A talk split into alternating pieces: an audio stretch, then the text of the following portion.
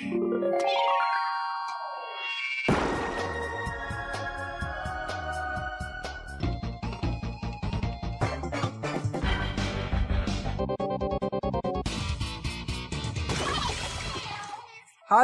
liebe Leute, willkommen zur 121. Ausgabe des Eis on Nintendo.de Podcast. Ich bin der Jörg, auch bekannt als The Unknown. Und das hier ist der Dennis, auch bekannt als D-Stroke. Hi. Ja, ich bin heute leider nur mit dem Dennis hier. Der Markus ist leider verhindert aufgrund diverser Bauarbeiten in seinem Haus.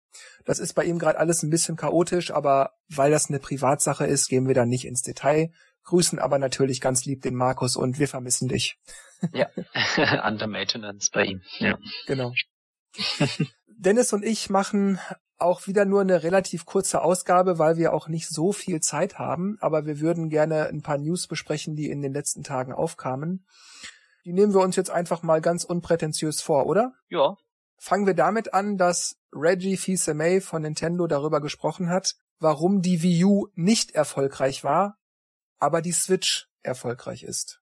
Und er hat im Grunde eigentlich nichts anderes gesagt, als dass sie mit der Switch im Moment ganz viel Momentum haben und dass das wundervoll sei. Und wie das eben so sei im Business, verändern sich die Dinge immer sehr schnell etc. pp. Und bei der Switch hätten sie eben alle möglichen wichtigen Dinge richtig gemacht. Mhm. Bei der Wii U wäre eben das Problem gewesen, dass sie nicht unbedingt deutlich gemacht haben, was denn der Vorteil der Wii U ist und dass es nicht möglich sei, in zehn Worten oder noch weniger den Vorteil der Wii U zu beschreiben. Da sei Nintendo nicht sehr deutlich, nicht sehr klar gewesen. Wohingegen sie eben bei der Switch großartiger Content zu jeder Zeit überall mit jedem kommuniziert hätten und das hätten die Leute sofort verstanden. Ich sag dir ganz ehrlich, ich verstehe jetzt im Hinblick auf die Wii U nicht, was das soll. Ich meine, sie waren nicht deutlich, was der Vorteil der Wii U war die haben doch die ganze Zeit gesagt, Gamepad, Gamepad, Gamepad, Gamepad, Gamepad, Gamepad. Und natürlich auch der Name, den ich bis heute nicht verstehe, Wii U, also wir du. Der Name ist völliger Kappes. Also es tut mir ja leid, aber die hätten einfach eine ganz andere Strategie fahren müssen. Was sie vorhatten, war den Leuten zu sagen, der Vorteil der Wii U ist das Gamepad. Und das hat natürlich keiner verstanden, weil es da nichts zu verstehen gab. ja, also die haben ja, glaube ich, auch dieses, die Wii war quasi für uns, die Wii, also wir, und Wii U ist quasi wir für dich oder irgendwie sowas. Also die, jetzt ist die Konsole für dich, weil da jetzt mehr Core-Games wieder gedacht waren oder irgendwie sowas haben sie doch, glaube ja, ich, irgend so, ja, ja, argumentiert. Da hab ich gedacht, okay, das macht jetzt nicht so viel Sinn, aber ja gut, und die Sache mit dem Gamepad, also ich hab's verstanden. Also ich habe das Ding gespielt und wusste, okay, alles klar. Gamepad ist auf jeden Fall Steuerung vom Menü und allem, voll praktisch. Und mit New Super Mario Bros. war auch klar, der fünfte Spieler, der halt irgendwas auf dem Gamepad macht, unabhängig von dem, was die anderen machen. Auch sehr viel asynchrones Gameplay. Habe ich verstanden. War jetzt nicht so schwer. Gut, vielleicht für die, für die, äh, für die Casual Gamer war nicht klar, ob das Gamepad jetzt die neue Konsole ist, ob das einfach nur ein Add-on für die Wii war oder was auch immer. Das haben sie tatsächlich schlecht kommuniziert und die haben tatsächlich auch sehr wenig und schlechte Werbung gemacht. Also, das war zu spät, das war zu schlecht, zu wenig. Ich weiß nicht, vielleicht versucht er das auch einfach so ein bisschen PR-mäßig zu überspielen so, ja, ja, wir wissen ja selber, dass das nicht so toll war. Aber mhm. vor fünf Jahren hätte dir das das nicht zugegeben. Ja, ich weiß auch nicht. Vielleicht wollen sie einfach vielleicht auch diese ähm, Remakes nochmal so ein bisschen hervorheben. So, ja, wir haben es halt damals nicht geschafft, die Konsole am Mann zu bringen und in Verbindung halt jetzt mit den ganzen Tropical Freeze und Mario Kart etc. Ja, das vielleicht nochmal so ein bisschen zu verstärken. Auf der Wii U, wenn auch nicht wahnsinnig viele, aber gab es doch zum überwiegenden Teil fast nur sehr gute Spiele. Ja, ja, eben. Ich da, da kann man ja jetzt nicht sagen, dass das ein Vorteil der Switch ist, weil die Wii U hat das auch geboten. Das Problem war eben nur, die haben das einfach super, super grottig versucht, an den Mann und die Frau zu bringen. Ja. Ja, aber weil du jetzt sagst, warum er das jetzt so erwähnt nochmal. Vielleicht will er auch einfach nur die Switch hervorheben dass sie jetzt halt alles richtig gemacht haben und das ist jetzt bessere Konsole, weil sie vielleicht noch Sachen verändert haben oder das Konzept geändert haben, was jetzt halt besser ist. Hm, ja, ich verstehe, was du meinst, aber ich muss auch sagen, ich bin gar nicht mal so sicher, ob die Leute die Werbemessage verstanden haben, überall zu jeder Zeit mit jedem, sondern dass die Leute einfach dachten, hey, das ist cool, da gibt's so viele Spiele, die ich spielen kann. Klar wird es bestimmt auch viele ge gegeben haben, die gedacht haben, cool, kann ich jetzt zu Hause und unterwegs spielen. Mhm. Aber ich glaube einfach nicht, ich weiß nicht wieso, ich höre niemals jemanden davon reden, dass es ja so cool ist, dass man das und das jetzt auch unterwegs spielen kann. Das ist natürlich irgendwie praktisch, das ist so so so ein angenehmer Zusatznutzen, aber das scheint jetzt von den Leuten, die ich so mitkriege, jetzt nicht so hoch am Anfang fand ich es ein bisschen stärker. Da habe ich tatsächlich gesagt, hey, ich spiele das Ding ja fast nur unterwegs, weil ich halt in der Bahn bin oder mal dort bin und dann halt Leuten das gezeigt habe, so, ey, habt ihr schon die Switch gesehen? Nee, ah, guck mal hier, zack, aufgestellt, gespielt. Und wenn ich dann zu Hause war abends, dann ist das Ding natürlich in den Fernseher gewandert. Aber manchmal hab auch einen Fernseher so nebenher laufen oder Freundin guckt was und dann zocke ich halt im Bett mit der Switch. Das ist schon so, dass ich das Feature eigentlich an sich nutze und gut finde. Natürlich, aber ich kann mir nicht vorstellen, dass du die Switch gekauft hast mit dem Gedanken, ey geil, wenn meine Freundin Fernsehen guckt, dann ist die Glotze belegt, aber ich kann ja im Bett spielen. Ach so, du. Äh, nee, natürlich habe ich das hauptsächlich, weil ich Nintendo-Spiele spielen will. Ob die Konsole jetzt ein Tablet hat oder Dreifach-Controller-Griff oder was auch immer. Hauptsache es ist halt, äh, ja, es sind halt Nintendo-Spiele, die gut sind. Hm. Hm. Kommen wir zur nächsten News. Und zwar sagte Reggie, dass Nintendo froh darüber sei, dass Microsoft und Sony dem Familienmarkt nicht sehr viel Aufmerksamkeit schenken. Er begründet das so, dass diejenigen Kinder, die heute fünf oder sechs Jahre alt sind, bald zwölf oder dreizehn Jahre alt sein werden und nochmals etwas später 18 oder 19 Jahre alt sein werden. Und wenn man dann in der Zeit seine Vorliebe für Pokémon, Zelda, Mario und so weiter und so fort entwickelt hat, dann trüge man die mit sich herum und dann möchte man auch später diese Spiele spielen. Mhm. Also ich verstehe den Sinn, was er hat und da hat er nicht ganz unrecht. Man entwickelt im Laufe der Zeit gerade in der Kindheit starke Neigungen zu etwas, mhm. das mit dem man sich befasst hat. Andererseits verstehe ich es wiederum nicht, was er sagt, denn nur weil ich eine Vorliebe für Pokémon und Zelda habe, heißt das nicht, dass ich später nicht auch auf der Sony PlayStation Manhunt oder irgendwas anderes spielen werde und mir dann vielleicht Pokémon oder Zelda oder Mario zu babylich, zu kindhaft oder sowas sein könnte. Denn mhm. so interpretiere ich das, was er sagt. Wir machen die Kinderspiele, wenn du noch jung bist und wenn du willst, dass Erwachsene die Spiele auch gut finden, dann müssen die heutigen Erwachsenen damals schon die Spiele gut gefunden haben, weil sie auf diese Weise nostalgische Gefühle dafür entwickelt haben und nur deshalb die Spieler als Erwachsene noch spielen. Irgendwie sagt er das doch, oder? Ja, klingt zumindest so, aber ich habe gerade überlegt, wie das bei mir ist. Ich glaube, es ist eher so eine Mischung. Natürlich habe ich, als ich klein war, Mario gespielt und finde es auch heute noch gut und habe dann tatsächlich so, ah ja, damals Super Mario Brothers beim Kumpel in der Grundschule, das, wenn ich mir das so vorstelle, sehe ich das noch genau vor meinen Augen, wie das aussah, wie das war. Ich weiß jetzt echt nicht mehr, wie es aussah, als ich jetzt Batman Arkham City gespielt habe, das auch schon ein paar Jahre alt ist. Auch wenn ich das auch gut fand. Deswegen habe ich schon so eine so eine Bindung zu den alten Klassikern oder zu irgendwelchen alten Spielen, wo man dann noch genau weiß, an welchem Eck irgendwas war. Aber trotzdem spiele ich ja heutzutage auch noch Rainbow Six oder Overwatch oder irgendwas auf dem PC. Und äh, ja, ich glaube, das ist halt, kommt da immer drauf an, was einem gefällt. Und ich mache sowohl beides. Die typischen Nintendo-Sachen, die vielleicht auch fürs jüngere Publikum sind und trotzdem auch Ballerspiele oder irgendwas. Naja, das meine ich ja. So verstehe ich die Aussage von ihm. Wenn du hm. willst, dass, dass das jemand wie du also in seinem jetzigen Alter Mario-Spiele spielen will, würde er das nicht nur auf natürliche Art und Weise tun, sondern nur deshalb, weil er das in seiner Kindheit gut fand. Und deswegen nostalgische Gefühle dafür hat und es darum heute spielt. Sonst wäre ihm das zu babyhaft. Ich habe auch damals, äh, war das mit dem Wii U Gamepad? Ich bin mir nicht mehr sicher, habe ich meiner Mutter auch Mario in die Hand gedrückt.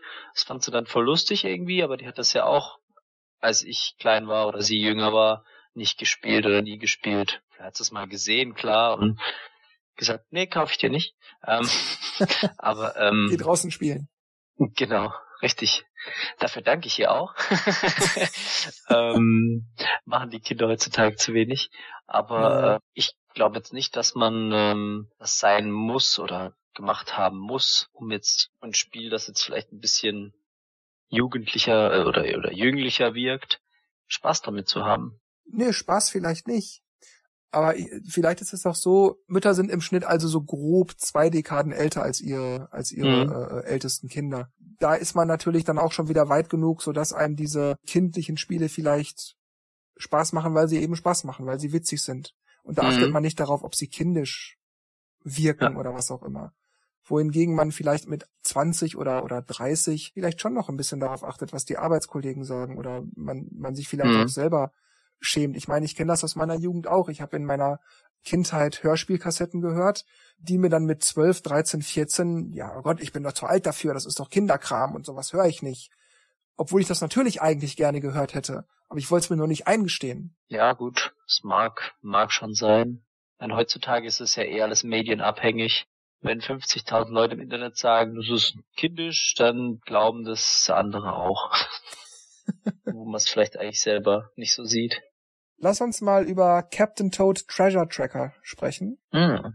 Das ist ja auf einem guten Weg für die Switch bald zu erscheinen. Für diejenigen, die es vielleicht nicht wissen, Captain Toad Treasure Tracker ist ursprünglich damals auf der Wii U erschienen und es handelt sich bei der Switch-Version im Grunde um ein 1 zu 1 Remake, wenn man so möchte, ein Port. Ja. Allerdings gibt es da eine sehr kuriose Sache, die mich sprachlos macht. ins Grübeln bringt und gleichzeitig aber auch echt sehr schmunzeln lässt. Okay. Und zwar ist es so, bei der Wii U-Version von Captain Toad Treasure Tracker gab es neben allen Leveln, die im Spiel enthalten waren, auch vier Stages, die von Super Mario 3D World übernommen wurden.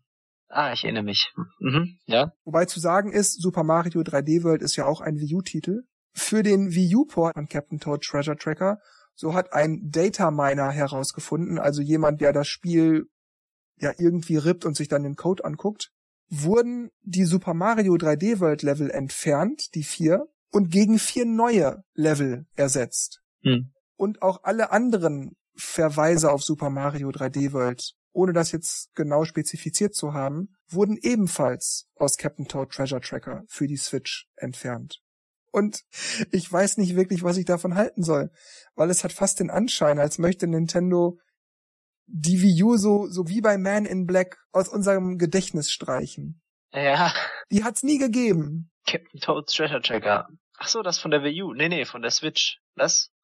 Es gibt keine Wii U mehr. es gibt keinen Wii U-Titel. Warum machen die sowas? Was glaubst du? Lizenzproblem kann es ja nicht sein. ist ja eigenes. Ja, gute Frage. Ich meine, wenn sie dafür Odyssey-Level reinmachen, würde ich sagen, okay, gut, dann wird es jetzt einfach angepasst, sag ich mal. Ja, aber dann könnte man auch die Odyssey-Level trotzdem zusätzlich hinzufügen. Ja, klar, aber das, das ist dann quasi so dieses, ja, auf der Wii U gab's dann Super Mario 3D World und auf der Switch ist quasi die Switch-Version mit Odyssey. So könnte ich es mir vorstellen, wobei es halt, ich sehe da auch keinen Grund, wirklich. Es wurde nicht genau erklärt, was damit gemeint ist. Aber eben alle anderen Hinweise, Verweise auf Super Mario 3D World sollen ja ebenfalls aus Captain Toad für die Switch entfernt worden sein. Okay, wirklich ein bisschen seltsam. Vielleicht denken die halt echt, ja, das kennt ja keiner, wieso sollte man das da reinmachen? Ich habe da grundsätzlich kein Problem damit und vielleicht hast du recht. Vielleicht wollen sie einfach die vier Bonuslevel, die es bei der Wii U-Version gab, jetzt gegen Switch-Versionen austauschen. Und da passt natürlich Odyssey besser hin als dann Super Mario 3D World. Das kann ganz schlicht und ergreifend der Grund sein. Ohne irgendwelche Hintergedanken. Einfach nur, ist eine coole Idee, warum nicht? So ein Gag. Mhm. Aber andererseits, Nintendo verschweigt die Wii U ja auch sonst komplett. Auf der Homepage ja. ist die komplett verschwunden. Und deshalb finde ich das so ein bisschen. Ich weiß gar nicht, was haben denn die Leute so dazu gesagt, die die News. Gab's da Vermutungen auch, oder? Nee, da wird natürlich auch nur spekuliert, natürlich, aber das sind dann eher die Fans in den Kommentaren. Irgendwas von jemandem, der vielleicht ein bisschen mehr hinter die Kulissen blicken könnte, der eine handfeste Vermutung haben könnte, die auf irgendeine Form von Schlussfolgerung fußt, die wird da nicht ja. irgendwo genannt. Ja, vielleicht wollen sie echt die, die View aus den Köpfen der Leute bringen.